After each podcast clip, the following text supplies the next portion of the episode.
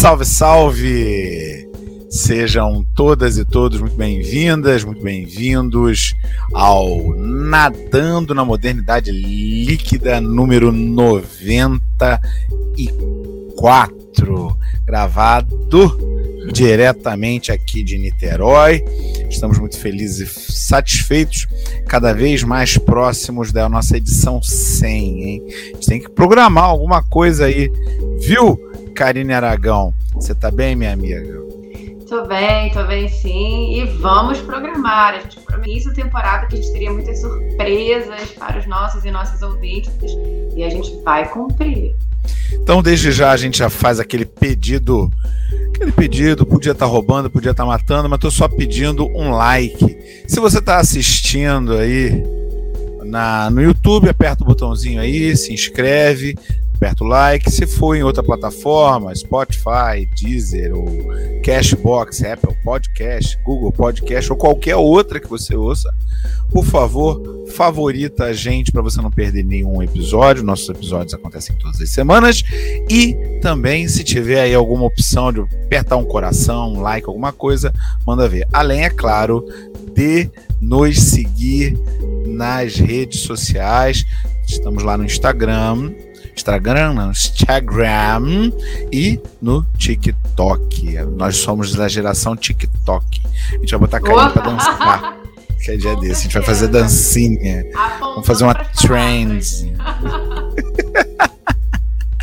e hoje, no NML 94, a gente vai debater uma das questões mais espinhosas, complicadas, um verdadeiro tabu dos nossos tempos, a questão da maternidade. E principalmente dentro do viés negativo da maternidade. Negativo não que a maternidade seja negativa, mas por quê? Por que será que Karine Aragão não quer ser mãe? É basicamente isso que a gente vai discutir ao longo do nosso episódio, é claro, conversando exatamente sobre os, os males, mas também os benefícios e as alegrias da maternidade. Vamos mergulhar? Vamos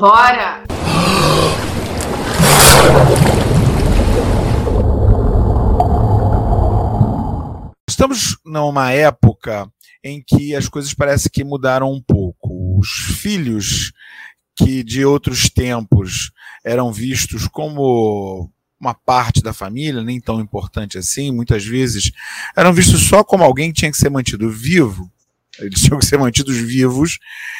É, na, no, no, mundo industrial e pós-industrial, os, os, índios, olha, é que eu estava falando de indígenas, é, os filhos se tornaram, se bem que tem alguns, bom, enfim, os indígenas também têm filhos.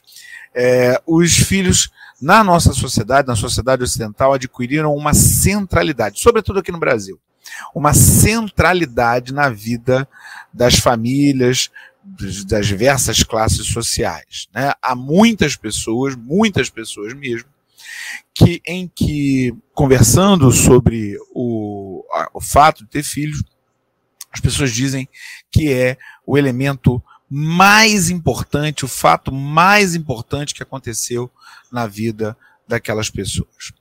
Até aí tudo bem, o problema é que quando a gente diz que não quer ter filhos, e eu brinquei aqui na abertura dizendo que a Karine Aragão não quer ter filhos, mas é o meu caso também, né? É... Quando a gente diz que não quer não quer ter filhos, há uma série de julgamentos em torno das nossas pessoas. Então, para começar aqui a nossa conversa, a gente pode partir desse ponto aí, Karine Aragão. Como assim você não quer ser mãe? Essa interrogação é quase uma exclamação na minha vida também, né? Quando eu falo para as pessoas que essa é uma decisão é, já tomada, já pensada. Isso, como assim você? Como assim você não quer ter filho? Você é, como se eu tivesse não, cara esse de mãe. Você, né? você tem cara de mãe, você tem cara de mãe. É, é, muito curioso, porque recentemente esse fato tem ficado, essa decisão, enfim, essa conversa só, tem só, ficado. Antes de você presente. continuar, deixa eu te interromper. Só essa frase já é horrorosa, né? Cara de mãe. Já. É, É uma estereotipia absurda, né? Mas continue. É, o que, que é uma cara de mãe, né? O que, que é uma cara de mãe, é, né? Mãe tem é cara. cara pai tem cara. É, e essa discussão tem ficado muito presente na minha vida, principalmente quando eu fui chegando perto dos 35, eu fiz 35 anos ano passado, né? É, e agora, de maneira muito forte. Acredito que é porque socialmente, senso comum, a idade de 35 é a idade limítrofe para que você decida ter uma gestação saudável. Então, eu vi, por exemplo. A limítrofe minha... por quê? Por questões de saúde, é isso? Por questões de saúde, por questões de saúde. É o funcionamento corpóreo mesmo. É, é vai ficando aí, mais é difícil, é tão... né? Vai ficando mais difícil. Isso é tão forte que, por exemplo, eu ouvi da minha, que agora é ex-ginecologista, ano passado, ela me orientou a congelar os meus óvulos. Em conversas com amigas, a gente tem de, amigas, a gente tem de muito isso, né? Que muitas ginecologistas têm se colocado dessa forma. É, quando a gente chega aos 35 e decide não ter filhos, elas têm dado essa orientação. E eu, numa conversa muito franca com a minha ginecologista, disse: não vou fazer esse procedimento porque eu já decidi não ter filhos, né? E ela me disse: você vai mudar de ideia, né? E ainda enfatizou: se você casar, você vai mudar de ideia. Então ela fez várias associações aí à gravidez, quase me intimando a congelar meus óvulos. É, quando eu tomei essa decisão lá aos 29, perto dos 29 anos, eu ouvia: você vai mudar de ideia ainda, né, quando você estiver lá perto dos 33, 34, o seu útero vai coçar. Essa era uma expressão que eu ouvia muito também. O útero vai coçar, a maternidade Útero, úteros coçantes. A maternidade vai pulsar na sua e você vai querer ter filho. Então, algumas pessoas tinham até em torno de mim, o cachorro fez até a, a, a, é... a dele no programa. Isso aqui, a minha vizinhança tem esse esse momento aí, toda, todo dia. É... Todas têm, todas têm. É, as pessoas tinham uma certa esperança de que eu iria mudar de ideia, né? Eu vejo isso até em torno da minha família. Eles pensavam que eu ia um dia decidir ter filhos, que isso era coisa do momento. Então é um choque muito grande hoje quando eu tô com 35 é, e continuo é um, reafirmando que eu não vou ser É um mãe. comportamento totalmente contracultural, né? Sim, contracultural e assim, é interessante como existe uma associação biológica e cultural muito forte. Quando a gente fala, por exemplo, do seu corpo se preparar todo mês para ser fecundado, isso aí é uma questão biológica. Decidir se eu vou fecundá-lo ou não é uma decisão racional, é uma decisão minha, pessoal, visto que eu não sou uma vaca parideira, né? eu não tenho, é, não vivo da minha biologia, a gente sabe que a maternidade, além de ser biológica, ela é cultural, né? A decisão sobre o seu corpo, ela é cultural. Simone de Beauvoir já falava isso lá no livro Segundo Sexo, em 1949. E até hoje, às vezes, a gente tem que repetir e reforçar, né? O ser mulher biológico não é o ser mulher cultural. Então, a maternidade, ela não é simplesmente um ciclo biológico, ela é uma decisão cultural também. Então, decidir não ser mãe é, faz parte da minha, relacion... da minha racionalidade, da decisão que eu, hoje, como mulher, posso tomar. Né? Eu, hoje, como mulher, tenho essa autonomia, embora eu ouça vários absurdos em relação a isso. E é, e é interessante porque a gente pode traçar aqui um show de horrores que a gente ouve quando não quer, quando decide não ser mãe. E você também deve ouvir quando decide não ser pai, né? Quando decide também não exercer a paternidade. A gente é, sabe que as expressões é, são diferentes, os pesos. Não, a gente, a gente pode falar disso sim, mas, mas deixa eu só é, alinhavar isso aí. É diferente para o homem. É diferente para o homem. Né? Primeiro, por conta da questão biológica. Fica mais difícil para os homens. Já está mais do que provado fica mais difícil também para os homens. E também há uma questão, é, com o passar do tempo, de, de, uma, de uma piora na qualidade dos espermatozoides né, com relação à possibilidade de gerar é, uma prole saudável. Então, a, a, probabilidade de gerar uma prole saudável diminui conforme o tempo passa. Mas a diminuição da capacidade de gerar filhos é pequena, não é, não é tão grande assim, não é tão acentuada é, com relação às mulheres. Ainda que 35 anos seja uma idade jovem, ainda nos padrões atuais da, da, da dessa, dessa é, área da medicina, né? As mulheres conseguem hoje ter filhos é, com mais, mais idade do que isso, dependendo, é claro, das condições individuais de cada uma. Agora, é, dito isso, é, a gente ouve sim, mas é diferente. É diferente por conta é, de um traço, talvez, importante, né? É, da nossa sociedade, que é uma sociedade tremendamente machista. Ser mãe é atribuído às mulheres como um elemento constitutivo de ser mulher. Ser pai, não. Você, ser pai é, é sei lá, tá lá no, no final da lista do que socialmente se espera de um homem. O que é terrível, por, talvez por aí é que a gente perceba isso como um sintoma dos pais porcaria que a gente tem por aí, né? Tem sim alguns homens que tentam ser bons pais, né, e tal, mas tem uma parcela enorme que, nossa, é, só vai dar alguma assistência aos filhos em função da lei, em função da, ju da justiça e tudo mais. Né? Então, eu acho que para mulher é uma, é uma existe diferença. uma questão ligada à completude, né? Para a mulher existe uma, uma questão ligada à completude. Parece que você só vai ser mulher e ser uma mulher completa no momento que você gera. Então, é. talvez o peso grande esteja aí. Né? Um homem não precisaria é, ter um filho para uma filha, enfim, para ser uma pessoa completa, para se sentir completo. E uma... Isso é interessante. Agora, só, só, só para arrematar, eu... só para arrematar. Agora, de fato, me cobram isso também. É claro que eu estou com 48, me cobram menos hoje do que me cobravam há alguns anos, quando eu era mais jovem, e sobretudo quando eu era casado. Aí havia uma fala por parte de uns e outros e tudo mais. Mas existe a cobrança, com certeza. E é curioso que quando eu tomei essa decisão lá atrás, aos 29, é, eu dei conta que a maternidade, na verdade, nunca foi algo que eu quis, mas que eu achava que era natural. Porque, de alguma forma, a gente vai internalizando o nosso modus operandi social. Então, quando deu aquele estalo, eu falei, nunca quis ser mãe.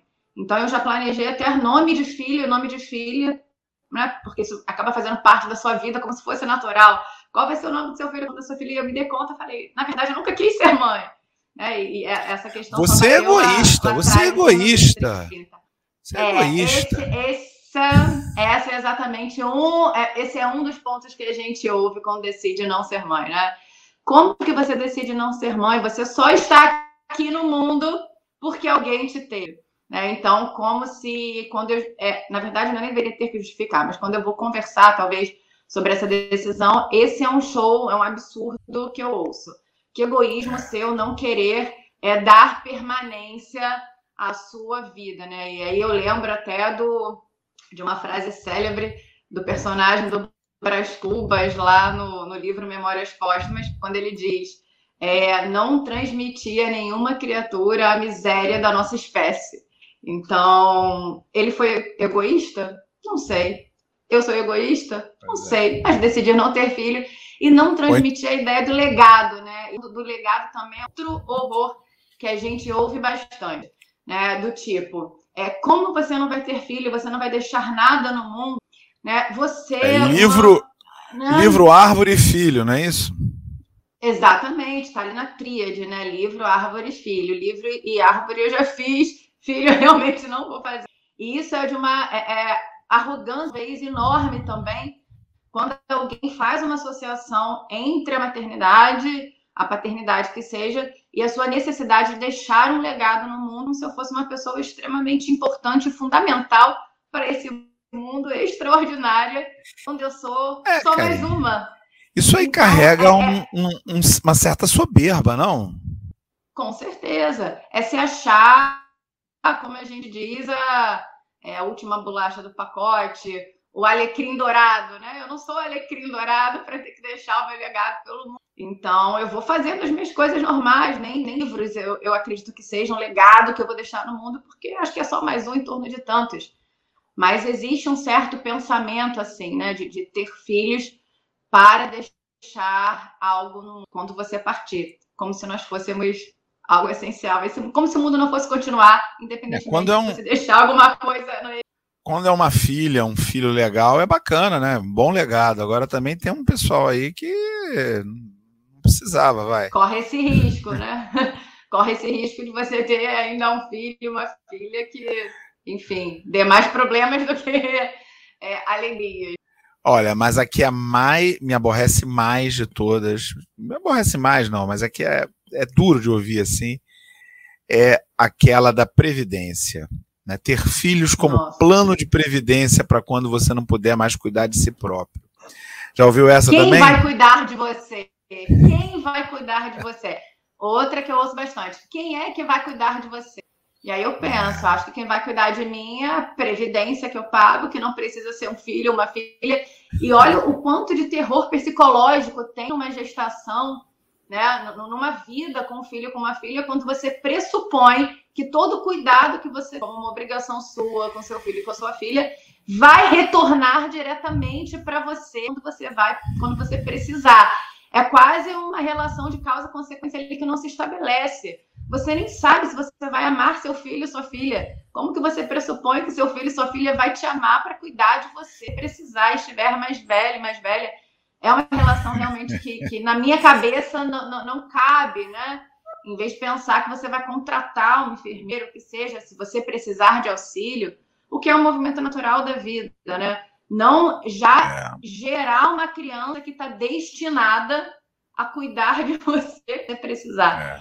Então, realmente, para mim, esse, esse, essa forma de ver a maternidade ou a paternidade, vê-la como uma previdência, vê-la como um legado, vê-la como uma associação entre é, é, o funcionamento biológico do seu corpo, como se fosse uma necessidade de completude dele, realmente são os pontos que mais me me irritam me, na, na, maternidade compulsória, né? Porque aqui, claro que a gente não está fazendo é, um, um abaixo a maternidade, a ideia, né? mas a questão da mater, de ver a maternidade como algo compulsório. Talvez isso, para mim, hoje seja um problema é, central de discussão, né? Olhar para a maternidade e avaliá-la como uma obrigatoriedade da mulher. É, e, e isso é assim essa obrigatoriedade da mulher de tal maneira que essa é uma atividade em que é proibido se arrepender. É proibido se arrepender de ser pai, é proibido se arrepender de ser mãe. É uma experiência diferente de todas as outras nesse sentido, porque qualquer outra experiência, eu não consigo pensar em nenhuma, você pode se arrepender. Você pode procurar uma carreira, investir muitos anos naquela carreira e no meio do caminho ter uma grande decepção, ou mesmo não ter uma grande decepção, mas aos poucos achar, bom, isso aqui não, não tá legal para mim. Você pode fazer uma, tomar uma outra grande decisão na sua vida, se casar com alguém e lá pelas tantas olhar e falar, olha, acho que essa essa situação aqui não é mais para mim, não quero mais. Você pode se arrepender de qualquer outra coisa, menos de ser mãe, menos de ser pai. E veja que eu não estou aqui nem falando é, da, da questão é, do, do, apoio. Assim, eu estou falando só de da pessoa declarar isso claramente. Declarar claramente. Não, não gostei. Foi, entrei nessa e achei que não valeu a pena. É muito raro quem faça isso. É muito, muito, muito. Se eu pudesse voltar, eu não teria. Né, se eu pudesse voltar. Se eu pudesse voltar, eu não teria. Eu não teria. Não é que a pessoa vai deixar os filhos desamparados, porque isso é um absurdo, inclusive é ilegal. Mas é, eu estou falando, a pessoa simplesmente declarar numa conversa de, entre adultos, não falar para as crianças isso também, que é horroroso. Mas você, a pessoa não admite uma coisa dessa, hipótese alguma. Ou mesmo admitir, é, no caso de uma pessoa que esteja nessa situação, que não foi tão legal assim. Não foi tão legal assim. Ah, não, é legal, mas não é tão bom assim. Não é, não é esse show. Porque, claro, como uma experiência, se a gente pensar a maternidade, a paternidade como uma experiência, ela vai ser a experiência mais importante para as pessoas ou não. Vai depender da pessoa. Né? Cada pessoa vai entender aquilo de uma diferente maneira. Né? É, é, as pessoas têm predileções, têm interesses, têm gostos, e, e a gente tem efetivamente um, uma, uma visão é, dominante, predominante e, e, e que, que, impede qualquer outra, né, que impede qualquer outra. Entretanto, terminamos o tempo, vamos ao nosso segundo bloco. E agora, José? Muito bem, a gente enrolou a beça aqui, Karine, na primeira parte, mas o que interessa mesmo a gente não falou. Certo? É. Oh. Que é, por quê? Por que não ter filho? Porque os motivos para ter filhos, as pessoas que têm filhos já deixam excessivamente clara, claros, né, os motivos. É, mas por que não? Por que você não quer ter filho? Estava comentando antes sobre a romantização da maternidade e a consciência dessa, dessa romantização irreal é o primeiro motivo por eu não querer ter filhos, né? Quando eu me dei conta dessa romantização, é, que é totalmente ficcional. É, mas existe um, um motivo central para minha decisão, que é não querer me responsabilizar sobre a criação de um ser. É, eu não quero dedicar a minha vida a ser responsável por um ser que durante muito tempo vai ser integralmente dependente de mim. Eu não quero ter que cuidar da educação de alguém. É, e isso é curioso quando as pessoas fazem uma certa associação entre o fato de eu ser educadora e o meu é quase a minha propensão à maternidade, né? Tipo, nossa, você é uma educadora, você reflete sobre o tema, você tem é, traços que poderiam ajudar na criança, na, criaria muito bem seus filhos. Eu falo, não, não criaria, porque eu não tenho nenhuma, uma, não tenho fundamento relacional uma questão com a outra, né? Educadora é minha profissão. Então, é, é uma decisão não querer que a minha vida gire em torno das decisões que eu vou precisar ter em relação a uma outra vida, de ter que me preocupar né, com o que, que essa outra vida está pensando, em como essa outra vida está agindo e como eu vou fazer, como que eu posso contribuir, na verdade, com aquela educação ali. É, eu não quero perder, talvez, a minha liberdade né, de pensar só em mim, em primeiro lugar, para ter que pensar numa outra pessoa, principalmente em uma pessoa que não vai querer vir adulta, né? Vai ser uma, um bebê, uma criança. Então, é uma decisão é. não perder a minha liberdade e, e que foi muito árdua para conseguir. É, eu, eu, não tive a minha independência financeira muito cedo, é, eu não tive a minha independência cultural, psicológica, eu não me afirmei como mulher muito cedo. Né? Não sei se, se muito cedo, mas na, na minha mente não é muito cedo. Então, talvez eu só tenha a liberdade que eu tenho, que eu tenho hoje, que eu desfruto hoje, né, poder é, cuidar de mim, comprar as coisas que eu quero, pensar em viajar, planejar minha vida, tem uns cinco anos. Então, assim, eu não penso em perder essa liberdade tão cedo que eu conquistei recentemente. Então, é uma decisão é. bem firme. Não, é interessante o seu relato, porque é parte de um, de um princípio interessante, né? É interessante porque parte de um princípio interessante. É, não quero ter filho porque eu sei o trabalho que dá. É, basicamente, uma das partes do que você falou é. Eu sei como é que é para fazer direito, né? Não, não é só pegar a criança e botar no mundo. O trabalho de quem é mãe, o trabalho de quem é pai, é um trabalho, nossa, exaustivo. Exaustivo. É, é uma decisão central na vida de qualquer um. Não é à toa que quem tem filhos da maneira correta, eu imagino, né, querendo, fazendo tudo direitinho e tal, a pessoa considera aquilo central na sua vida, porque é uma decisão maiúscula, é uma decisão importante, né, e, e, e, e aí sendo educador, sendo educadora, aí mesmo que, que talvez seja o, o, caminho contrário, porque eu sei o problema que dá, eu sei como é que é, eu sei a dificuldade, né, é, e aí eu tô, sei tô como é você falar sei como é que é para educar. Né? Quase 30 anos nisso. Eu sei que é difícil. E que não é um trabalho de um dia. Você não fala uma coisa e a pessoa atende. Não é assim. Né? Educar é, um, é, um, é uma questão de todos os dias, né? De, e que, que envolve muito, muito esforço. Né? E muito aborrecimento também, né? Você não acha que vai falar para a pessoa de qualquer idade, ó, faça isso que vai ser melhor para você. E a pessoa vai aceitar. Não é assim. Não é assim. E outra, é, quem educa alguém está o tempo todo tendo o seu comportamento avaliado 100% do tempo. Né? Ah, você está falando isso para mim, mas você não, não faz isso. Né? Olha, criança, você tem que comer os vegetais. Ah, mas você não come. É um trabalho muito difícil, é muito árduo. É muito árduo ser pai e ser mãe. E é interessante também quando você fala da vinculação da, de ser educadora e ser mãe, que é mais um desses elementos que denotam o machismo dessa relação. Né? Como é claro, a, a, a profissão professora ela se tornou uma profissão de mulheres, né, no, no, século XX principalmente, né, é, e as mulheres têm como elemento central o fato de serem mães, é, isso socialmente, né, não estou falando que eu penso assim, estou só falando que existe, né, então, como tem, como se acredita nisso, acaba fazendo uma. Ah, então as mulheres vão ser boas professoras porque elas têm um instinto natural para serem mães, né? Mesmo com Paulo ah. Freire tendo escrito há um milhão de anos atrás, um milhão de anos, é, professora sim, tia não.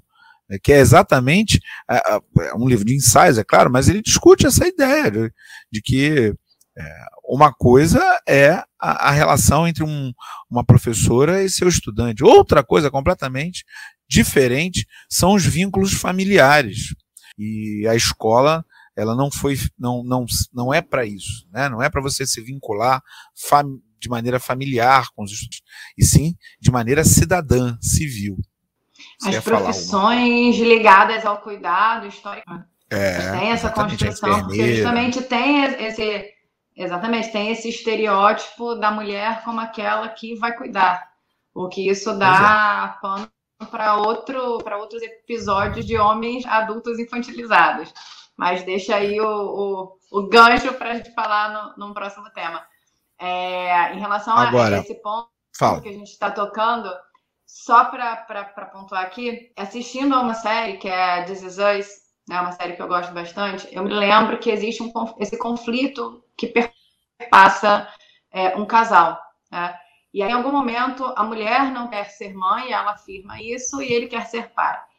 E aí e ele pergunta para ela de forma muito incisiva, depois de vários conflitos, por que, que você não quer ser mãe se você é uma tia maravilhosa? A sua relação com as suas sobrinhas é ótima, eu vejo como você gosta delas, e ela gosta de você, e elas gostam de você. E ela responde: é, Eu amo as minhas sobrinhas mas eu não imagino a minha vida organizada em torno da merenda. Então, acho que, que ela resume ali, para mim, um, um, é, esse sentimento de eu posso amar crianças como eu amo, eu tenho uma, eu sou apaixonada por ela, mas eu não imagino a minha vida é, centralizada em torno da organização de uma rotina escolar de uma criança, por exemplo. Pois é. Diga. É exatamente essa. Não, é essa a ideia mesmo. Né? Agora, é, tudo isso provém de uma sociedade que, que, no momento atual, pelo menos, na classe média principalmente, as pessoas acreditam mesmo nisso, né? De que a vida se resume às crianças, né? E, e, as crianças em si são ótimas, né? De uma maneira geral, as crianças são ótimas. Elas são ótimas. É muito bom lidar com criança. O duro mesmo é lidar com os pais da criança. Aí é que é difícil, sabe? Que, porque é, você está num lugar, num ambiente qualquer, alguma coisa assim. E os pais daquela, das crianças muitas vezes acreditam que eles podem se desonerar de educar as crianças num ambiente público. Transporte coletivo, restaurante, né, é, cinema, ou qualquer outro lugar, qualquer outro ambiente coletivo. E, e as crianças não têm culpa, porque elas não sabem, precisa ali da família para né, da mãe, do pai, para botar ordem na casa. Não pode deixar, porque elas efetivamente não sabem. É, e uma outra coisa, e aí dentro disso, é, eu vou dizer o porquê que eu não tenho filho. Eu, eu não tive esse desejo na minha vida, em nenhum momento. Quando eu era mais novo, os relacionamentos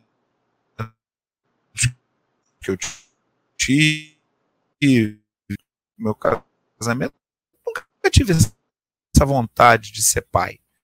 Voltando. É, a internet está meio vacilante. Eu nunca tive esse desejo de ser pai. Mas o que me o que me falta hoje, assim, em termos de, de, de, de, o que que é, eu nunca tive o desejo de ser pai. Agora, pensando exatamente o que que me falta para né, ter esse desejo, eu acredito que é vocação. Essa é uma experiência para quem sente em si uma vocação, uma vontade de passar por essa experiência. E eu não tenho essa vontade de passar. Né? É, não tenho nem nunca tive. Eu acho uma experiência que é muito interessante, deve ser muito enriquecedora, deve ser muito enriquecedora, mas ela é uma experiência que uma vez tomada a decisão, uma vez que você entra, ela vai limitar vários outros aspectos da sua vida, que é o que você estava falando, né? Não tem, não tem como você continuar da mesma maneira, no mesmo caminho, ou fazendo outras coisas. Então, nesse sentido, é, eu prefiro não, porque eu, eu gosto da minha vida do jeito que ela tá. Do é, jeito que ela é. Essa, do jeito que ela tá hoje, é. Né? Então, enquanto eu puder conservar desse jeito, vai ser bom. Né? Vai chegar um momento em que nós todos somos transitórios isso não vai durar para sempre, nada dura para sempre. Né? Mas essa é uma experiência que eu escolho não ter. Não preciso ter para me sentir completo, para me sentir feliz. Né? Eu acho que essa deve ser a razão principal para alguém é, ter filhos. Deveria ser, na minha visão, a razão principal. Você querer participar da experiência de ajudar a formar outro ser, participar da vida e da formação de outro, de uma outra pessoa. Acho que é a única razão, né, bacana para quem quer ser mãe, para quem quer ser pai. Se você tem essa vontade, se você acha que isso vai ser legal para você, passar pelas etapas da vida da pessoa ao longo do, do tempo, de uma outra pessoa, né? Eu acho que é, é, vai fundo, vai fundo. Né? Me chama para aniversário de um ano, que eu gosto. Tá? Festa de criança, e, tem comida legal. é, é, pois é, me chama para aniversário, que eu vou. Eu levo presente e tudo. Tá bom? Minha gente, com isso a gente conclui aqui a nossa parte, mas não antes sem ler as mensagens na garrafa. A primeira mensagem que nós temos é do Leão Carneiro, ainda falando do nosso episódio 91. Ele diz assim: o episódio 91 a gente discutia se o óbvio precisa ser dito. Ele diz: o óbvio precisa cada dia mais ser dito. Entender que o óbvio precisa ser dito é entender que cada indivíduo tem as suas próprias obviedades. Estamos vivendo em bolhas. O senso comum da minha bolha não pode me induzir a acreditar que algo seja realmente óbvio para todas as outras bolhas. Eu não poderia concordar mais. Agradeço a Leão pela, pela, pela mensagem dele. A gente também recebeu a mensagem da Ana Cristina, que respondeu a um vídeo meu em que eu falava sobre uma certa irritabilidade que me dá quando eu tenho que reafirmar coisas que considero óbvias. E aí ela nos escreveu: Concordo plenamente com você, Karine. É muito triste ter que falar, reafirmar coisas tão óbvias. Aí a gente entra naquele paradoxo da raiva, mas tem que falar, é óbvio, mas eu preciso reafirmar como a gente pensou aqui no nosso episódio 91. Obrigada pela sua participação, Ana. Queridos e queridas ouvintes, depois desse episódio em que nós confessamos por que não queremos ser mãe ou pai, nós vamos chegando ao nosso finalzinho. Comuniquem-se com a gente, escrevam pra gente, digam se vocês concordam, discordam, que a gente adora conversar com vocês. Um beijo no coração e até semana que vem. Valeu, galera. Grande abraço e até semana que vem.